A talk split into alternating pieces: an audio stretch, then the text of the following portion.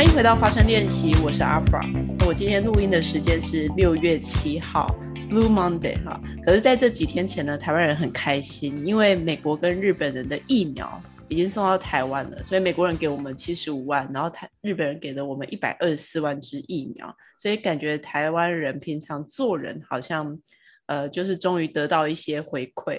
呃，刚好之前也有某个国家说可以赞助台湾疫苗，可是我感觉跟那个国家拿疫苗的话，我们恐怕要叫人家干爹。但是即便如此啊，我觉得虽然有疫苗，我觉得台湾人还是蛮焦虑的。所以今天就想来跟大家讨论一下我们疫情下的众生貌，就是到底我们是过度紧张了，还是说其实可能不太紧张的人其实是太过天真？那我觉得。想要了解我们对于这个病毒，这对于这个疫情呢，到底要不要紧张呢？我们就要来跟过来人聊一聊。所以我今天请到了一位我住在美国的朋友弟弟来跟我们聊一下过去一年他在美国对抗这个疫情的经验。况且呢，我觉得美国可能比台湾还惨一点，因为美国那时候还有川普，对吧，弟弟？没错。对，我们欢迎弟弟，弟弟来跟我们大家打一下招呼，然后再介绍一下你现在住在美国哪边。呃，大家好，我是滴滴，我是土生土长的台北人，目前住在圣路易。那圣路易大家可能不是很熟悉，它位在美国密苏里州，呃，是在美国的中部。那如果你喝啤酒的话，世界知名的百威啤酒的总厂。就在圣路易啊，OK，所以你们那边很多酒鬼，你们有喝 喝啤酒抗议吗？诶，喝啤酒要快乐，不要抗议。哦，是是 是，我我是不是扯太远了？这样听起来我像百威的酒醋小姐。不会不会，其实密苏里州其实很多人都知道，但它是应该是美国中部，对不对？没错。那弟弟，我我那天听说一个笑话，因为我听我有一个朋友，他开茶艺馆。那他开在三峡，可是我们台湾疫情升三级以后，当然就不会有人客来了。那我就问我朋友说：“哎，你有跟房东商量说要不要调降一下房租？”他就说：“哎，这个政府一升宣布升级三级警戒的隔天，他就看不到老板娘了。然后他就问人家说：‘哎，那老板娘去哪？’然后人家跟他说：‘老板娘去美国打疫苗了。’台湾人现在是 听听说现在美国对台湾人太有趣了，之前。”一年前大概是很多人从美国飞回来台湾，因为那时候觉得台湾好 safe。那现在是大家所以长隆的呃股票就上涨了，就涨停了，因为现在大家又飞回美国打疫苗。我听说现在美国是随时你到任何一个 station，你想打疫苗都可以，是这样子吗？呃，没错，因为像我自己，我打的比较晚，所以呃，我基本上就是 walk in。像我们这里有那个连锁的 Walgreen，对，它就有点像是台湾的 Watsons，呃，屈臣氏，对。所以我们现在其实呃，直接走进去，如果没有人的话，其实你就可以打。但是我们都还是上网先去预约一下，因为它那个疫苗也是要要要。冷藏啊，要要保存的，所以他还是会希望你先预约。但是已经不像一开始，我有朋友就是呃开车开三个小时，嗯，开开三个小时去打疫苗，因为那个时候分配就一开始分配比较不均嘛，就有些地方疫苗太多没人打，然后有些地方大家抢着打疫苗又不够。那现在其实大部分我们大概打了百分之五十，应该有吧。嗯嗯，那他从美国开始有疫苗分配出来，我觉得有点像台湾的现状，就开始有一些疫苗，然后就会说要分给哪些人优先。到现在非常的就是我走进去 walk in 我就可以打，大概这中间隔了多久的时间？大概二月的时候，嗯，陆陆续续我就听到朋友开始打了，嗯嗯，所以到现在呃六月嘛。这样是几个月？三个月、四个月。哦，所以那你打了以后，什么有身体有什么感觉吗？我我打的比较晚，我目前打完第一季，然后呃，我大概是下个礼拜要打第二季。那我我先生也打完两季了，嗯嗯，呃，所以我打完第一季其实还好，就是手背会酸会痛，然后有红肿，然后打的第一天人感觉比较累吧。然后我那天很早就睡觉了，然后第二天醒来其实也就还好。嗯嗯，我有些朋友打疫苗，当然我们这个年纪也也是类似的反应。可是我觉得很有趣哦。我觉得台湾人啊，不管是有没有疫苗，我觉得台湾人现在还是有很多的紧张。比如说像我朋友，他就会在我的群组里面，他就是很善心的发送这个讯息，就说啊，政府现在疫苗是优先配给给哪些人，但是居然不是六十五岁以上的老人，那老人免疫系统很低嘛，所以他们就担心。然后就是各种人都会有不一样的意见，然后我就想说，如果我是总统蔡英文，我就会很想咬舌自尽，因为做什么都不对。然后另外也会有朋友在群组里面，就是要不就是批评政府，要不就是要大家呃挺政府。然后也会有人在群组里面发泄他的焦虑嘛，就会一天到晚讲说打疫苗、打疫苗、打疫苗。所以我想问 弟弟的就是，你现在回想一下哈，在。美国刚开始这个疫情传出来的时候，你们是怎么样的混乱呢？你还记得吗？美国其实混乱混乱蛮久的。嗯，那从去年三月十四号，美国白宫发布国家紧急命令开始，到今天我们已经超过一年的居家防疫了嘛？对。那其实，在呃发布命令之前的前一天，我先生的公司就。就已经通知即日起 work from home，我们当时就感觉非常不妙。嗯，那我还记得白宫命令发布那天是星期六，是我们家每周的 grocery shopping 采买日。嗯，店我们大概到大概十点多到超市，货架上几乎都已经空了，大家动作都好快，跟台湾一样部署。真的，真的，嗯，那像我们我们家这种慢半拍的，当然很多东西我们都没有抢到，像是口罩啊、酒精啊、卫生纸，几乎都买不到了。所以有一段时间，像民生物品，像牛奶啊、蛋啊、肉品都限量，每人只能买两份。哎，台现在台湾买得到面粉吗？说到面粉，你刚才讲到那个抢货啊，我很有感觉，因为我觉得台湾也就是新闻一出来，我就很记得那时候去年疫情就是跟美国同步的时候，那时候我就跟我妈说，那时候还很早，我就跟我妈说要买口罩，然后我妈就说不会啊，家里还有一盒，然后我就想我们家也是比较佛系的，结果果然新闻一出来以后，全部都抢光了。我跟你妈妈一样，我那时候也是想没关系啊，我家还有一盒，结果就完全买不到。但是，但是，但是我的意思说，那也太夸张。像即便最近就这一次台湾的疫情在烧起来，虽然真的是比较严重，可是我觉得台湾应该已经准备一年了，你不应该这么夸张。而且我们也不是那种物资缺乏的国家，可是你走进全联，你就看到没有。泡面没有卫生纸，什么都没有，然后你就会说，really，就是你，你觉得太夸张了，就是你到底有几个？就像苏贞昌说，你到底有几个卡层？你为什么要这么多卫生纸？但是 这一次，这一次，因为我觉得台湾是大规模，就大家很多人都居家工作，所以缺货的东西啊，我听过。你刚才问面粉，我觉得很有趣，因为我是有个朋友，他是家里有小孩的，就是他做菜的，他说我买不到面粉，我觉得很有趣。可是我不知道买面粉干嘛。呃，可能因为大家都不能出门吧，所以就是买面粉做面包，因为面包粉也是美国的主食嘛，所以大家都都都在家做烘焙。然后像这种再平常不过的东西，我们大概有好几个月，我我都买不到面粉。然后更严重的是，有一些慢性病的患者买不到药品，在一开始的时候，然后买不到是因为他不能去，比如说 Walgreen 去买去拿，还是因为？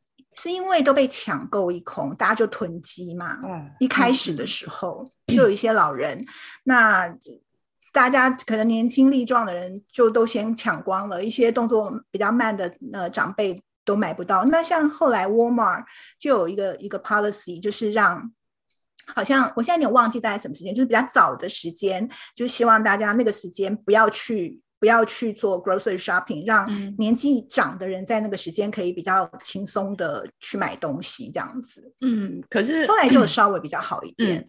其实说到长辈啊，呃，我觉得其实长辈是真的相对弱势的。我知道台湾有很多其实他是低收入的长辈，然后可能独居。那我也在网络上看到一些新闻，就是他像现在台湾我们进去一些店都要实名制嘛，我们要扫 QR code 留下足迹。有些长辈他根本不会。这些东西，然后我就看到一些故事，就是说，有一个年轻人他在那种全脸的前面看到一个老老太太，她不知道怎么进去，然后她其实她是想买她自己的成人纸尿裤之类的。这所以你可以想象说，在这个我觉得这个时期真的是社会上有太多的弱势，他真的是过得非常可怜的生活。然后我们这些有行动力的人，其实本身是有能力的人，反而去囤很多物资。可是你可以看到人性对于怕死这件事情的恐慌，呃，真的有时候反而是我们造成自己生活中的混乱。我们太怕死了，所以呃，所以所以最好笑的是，今年在抢物资的时候，其实还是有很多理性的声音，就说不要再抢了。然后就有人就说，对我去年抢的一些罐头，我到今年都还没吃完。所以有时候冷静的问自己，到底 why？所以你抢不到面粉，然后呢，还有哪些混乱？一开始就是物资缺乏嘛，然后大家乱抢一通，然后接着没多久，你就会看到超市的收银台全都装上了透明的塑胶板。你猜这个是这这个的作用是什么？塑胶板啊，我以为是很像台湾餐厅，就是用塑胶压克力隔板，是防呃防疫的，就是防止人接触飞沫传染。但我感觉你这样问我，应该这个。塑胶隔板是防止人家冲进来打人来抢物资，那么恐怖，其实就是你刚刚说的那样子，它就是要隔开那个客人跟收银员之间，免彼此传染。那嗯，你在美国读过书吗？方，你你记得吗？美国的店员服务生他们都很会跟客人拉勒，对吗？对对。他们会问你 How are you? How's going? 啊，问你周末有什么计划。可是那个时候每个人都戴着口罩，尤其美国没有口罩文化嘛。对，那那种气氛下，对于美国人来说其实是很大的冲击。嗯，然后大家就开始变得非常的戒慎恐惧，对，就根本都没有人想讲话了，就连打招呼什么都免了，所以。每个人都看起来非常的严肃又疲倦，然后接着各大超市商店都开始人流总量管制，然后好让大家可以保持 six feet，大概就是一百八十公分的社交距离。嗯嗯嗯。呃，所以你可以看到很多店门口就大家大排长龙，等着进去买个菜。那刚开始的时候，我有听我朋友说，排队排了一个多小时才进到店里面。喂，我不知道台湾现在有这样的社交。台湾现在是我，我觉得台湾因为现在比较呃居家，然后我觉得台湾之前那一年过得太爽，所以 现在 我觉得台湾对于实际的距离，就是你要维持多久距离，可能没没有这么的严谨。可是我们现在比较减少是群聚，就如果你去一些店，你觉得。呃，人很多，大家会比较避免。可是我觉得这种东西就是很动态的，大家会因为其实大家呃，迪迪刚才讲说，大家美国人因为大家戴口罩以后，那个心理的影响，社交距离拉长，对人心带来的影响，那是真的。因为美国人的文化就是，其实台湾也是啊，我们是很近距离的在互相接触的，所以当你感觉那个口罩戴上，其实某程度你心理上你是被隔离的，很不确定，真的会带让整个社会是很低压的。那这个低压接下来发展呢？那当然，除了疫情带来我们就是自己对于生病死亡的恐惧之外，像你刚刚讲的，没有想到自己这么怕死这样子。然后整个生活，你就是一直不断的从新闻媒体看到，像说尸满为患的纽约这类，就是会很令人伤心的标题，然后加上配的画面都很哀戚啊，比如说那种橘色的尸袋，一床一床的放在。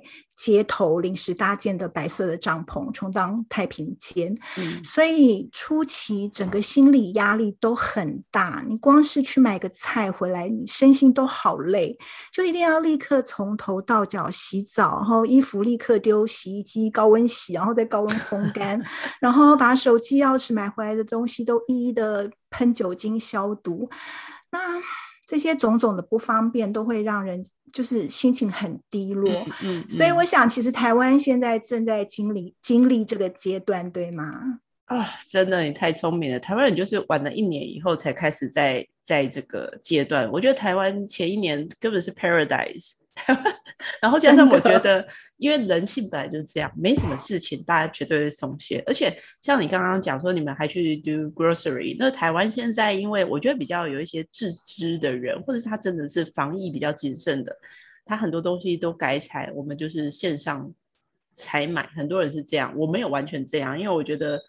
完全被关在家里，其实是很累，而且我会觉得说做好检做好该做的防疫就好了。我的想法跟你一样，因为我们一开始其实也都是用网络购买，然后就是那种蔬菜箱。对。可是我觉得其实人还是需要出去，就是去去走走啦。就是一直关在家里面，其实会有一种那种囚被囚禁的无力感。对，就像你刚刚讲的。嗯，就会把自身的防护做好。那我们其实也不是出去出去玩，或者是出去瞎晃，就是反正去买了东西，然后赶快回家这样子。对，而且现在人很少，那反而是我觉得，呃，现在这个相对相对安全。呃，我应该是说，我觉得现在这个时候啊，还有一个点，我觉得你刚才讲到，我觉得现在应该厂商应该促销那个，像我觉得洗。脱烘还有加高温的呃洗衣机，在美国有很多这种。台湾 台湾人比较不用热水洗衣服的，嗯嗯。然后还有那种冰库，你知道吗？家里有放一台，像那种做生意的打开放盐酥鸡，放很多食物的。冰库这种东西，听说也卖到爆，你知道吗？你你讲到重点了。嗯，我们家是有一台冰箱，然后我们家楼下那个就是 storage 那边有一个小的方形的冰库，然后那个小的方形的冰库其实已经很旧了。然后我们本来想要买就是类似像直立型的那种冰库，想很久了。然后刚好就疫情嘛，疫情就大家都在家里面，像我们家曾经。一开始最高纪录有达二十天，我们都没有出门。那你就有很多的东西，食物都需要冰嘛。嗯。然后我们那时候就跟我先生说：“哎，那我们是不是就太旧换新，趁这个机会买一台新的直立式的的冰柜？因为那个方形的，就是每次要拿东西，你就要整个人趴进去、爬下去，这样弯下去拿很不方便嘛。然后我就想说，换一个直立型的，没有，全部缺货。完全缺货，对，这是很惊讶。这现在是怎什么状况？这样不是我，我在猜会不会一两年以后，就是买这些冰柜的，我们会后悔。就是你家里的这些直立式的冰库，就是曾经证明我曾经活在一个这个宇宙很特别的一个时代，它让我冲动购物的某些东西。还有健身咖，就是你知道现在哑铃、呃，壶铃、哑铃这种健身器材也很难买到。我我听我那些健身咖的朋友。呃，我觉得疫情让很多人很恐慌，所以囤了很多的东西，因为毕竟在家嘛。然后我自己是觉得说，有时候还是要适度的出去亲自做一些采买，就像你讲，不是群聚，但是也不要过度恐慌。所以我觉得刚才你讲到，就是你讲到那个看着纽约电视新闻啊，失代那个，我觉得就是。呃，有点类似台湾现在，因为新闻说实在，我待过电视台，新闻就是给你看这种东西嘛。人家说恐惧是编辑最好的春药，我只要给送给观众这种很害怕的东西、危言耸听的东西，我就有收视率。可是受害的是谁？我觉得就是那些看新闻，像我爸妈，我都很认真的跟他们说：你们不要再看新闻。我觉得大家应该第一个要戒的就是新闻。其实那天前几天我在跟呃，我看到弟弟在网络上有写呃写一篇文章，我想请你聊聊，就是你在说要摄取哪哪些资讯，因为像台湾有卫福部，嗯嗯，可是很多人宁可去看新闻，新闻的资讯是他。他摘录就好像小时候阿妈喂孙子吃饭，有没有？他会把饭放进嘴巴里咬烂，再给孩子吃。哦，那是我那个年代。我们就如果现在你听到，也觉得很夸张，那你可能太年轻。我的意思就是这样。我觉得你的你的形容好写实哦，太太贴切了。就是他咬烂，所以还混着他的口水跟细菌喂给孙子，因为他觉得这样孙子比较好喂食。但是真的吗？我的意思说，我们在吸收资讯的时候，像。弟弟，你对于后来你怎么去吸收关于疫情的资讯？你怎么你觉得我们应该去看哪些资讯，可以永保我们的心灵的安康，然后又可以对我们的防疫是有帮助的？你知道吗？疫情之外，在美国同时呃是美国总统选举的期间哦，对，所以所以别忘了美国人有川普哦，川普对，所以从三月开始到十一月投票，甚至到选举之后。除了围绕着疫情多到爆炸的负面消息之外，还有社会的动荡，包括像呃股市熔断、BOM 的运动，呃这些街头的运动也都引发了一些暴动，像烧啊、砸、抢啊这些。然后还有一些大公司因为 lockdown 太久就宣布破产倒闭。然后你你你你看到的消息全部都是负面的，然后越来越高的失业率。我我还记得美国公布失业人口超过两千万人的时候，我很难过的跟我跟我先生说，几乎快要是台湾的人口数了。嗯，所以整个整个美国社会它其实就处在一个非常高压的仇恨的状态。嗯，那嗯。你是媒体人出身的，你你刚刚说的好棒，就是我们有个笑话说，现在媒体就是不是裸体就是尸体，对，才能够才能够吸睛嘛。所以我们就是一直在在这些新闻、这些消息不断的影响。生活在这里的我们，所以大家的心情都不好，所以时不时的就会有各种冲突。然后我我一开始其实也是跟大家一样，就是会一直去看新闻，然后一直看大家在说什么，然后一直滑脸书。可是真的对自己的就是防疫居家的生活一点帮助都没有，你只会一直很焦虑，然后一直会很会很愤怒。对，其实弟弟，嗯，你说到的那个高压跟仇恨啊，大家别忘了，因为美国很大，然后你们的人口很多，然后加上呃，因为这个疫情是中国过去的，所以你可以想象，比如光是亚洲人啊，他戴口罩，还有美国人是不喜欢戴口罩的，所以光是戴，假设你今天是一个亚洲人，你戴口罩，你面对这种仇恨，因为那是没有由来的仇恨。那其实这个在台湾，台湾虽然人口没有那么多，但因为拜社群网络之赐啊，加上我们新闻。其实我们也常常那种因为恐惧带来的仇恨，比如说我们讨厌那些像台湾之前有新闻，老年人因为喜欢跑茶室嘛，所以染疫，那就会有舆论就对于说，哎，老年人为什么你们就是你们这些没有知识的老年人啊，然后跑去群聚啊，不知道这个世界很恐怖。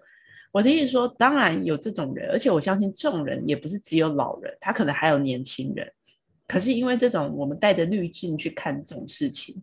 所以我们变得好像很正义魔人，不是之前没戴口罩，然后再就拍照上传社群。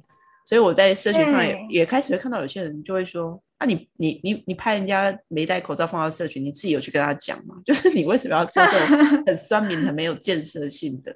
所以这个仇恨，我觉得因为恐惧、不确定、未知，未我觉得未知会扭曲很多人。扭曲我们，呃，所以后来你发现新闻可能没有带给你帮助，你有做的哪些改变吗？就不看新闻，完全不看。嗯，然后一开始还会一直追那个就是 COVID nineteen 的那个就是 confirm cases 的的的 tracking，可是后来就完全不看，因为因为那个数量已经多到。已经，你去，你去，你去在意确诊多少人数，已经没有什么意义了。那我后来其实就只靠着美国 CDC，就是疾管局网站提供的讯息，对，然后知道基本的知识，知道如果我万一我染疫了，我该做些什么，我该做什么处理，然后要去哪里，就这样子。然后其他就是勤洗手，减少出门。呃，台湾有个卫福部嘛，就是那个陈时中，我们在统一管疫情的这个，他后来也推出这个疾管家的 App。那我觉得这个非常好，因为就像你讲，它有点像 CDC，它把所有的讯息都汇整在。我觉得因为社群习惯啊，大家比较不会自己去上官网去找，可是他透过这个 App，他每天的官方的正确的资讯，他就送给你。那我也叫我爸妈去下载，因为我觉得长辈很容易就是传，你不知道。是哪边来的新闻？有一次我爸怪怪的新闻，然后我爸妈他们就会看到新闻就啊好紧张，他就我妈就叫我爸转给我，然后我爸就会被我骂，我就我就问他说你知道这个来源是什么吗？啊，然后我爸就觉得很没有面子，他被骂，他就会骂我妈说都是你叫我传这个讯息给他。但我后来觉得我不能太怪他们，因为他们也一直都是这样在吸收讯息。可是我是说有个。地方，它让我们知道说哪些正确的讯息，我知道就好。特别是像弟弟你说，我们像我们都是比较佛系防疫的嘛。我所谓佛系，就是我们都，我们如果抢，如果靠抢囤货的速度，我们应该是第一个被淘汰的。可是你会，你抢你你的口你你的口罩酒精可能备备货量都不如其他人，可是你还是活过来的。你做了你你你做了哪些方式？就是勤洗手而已吗？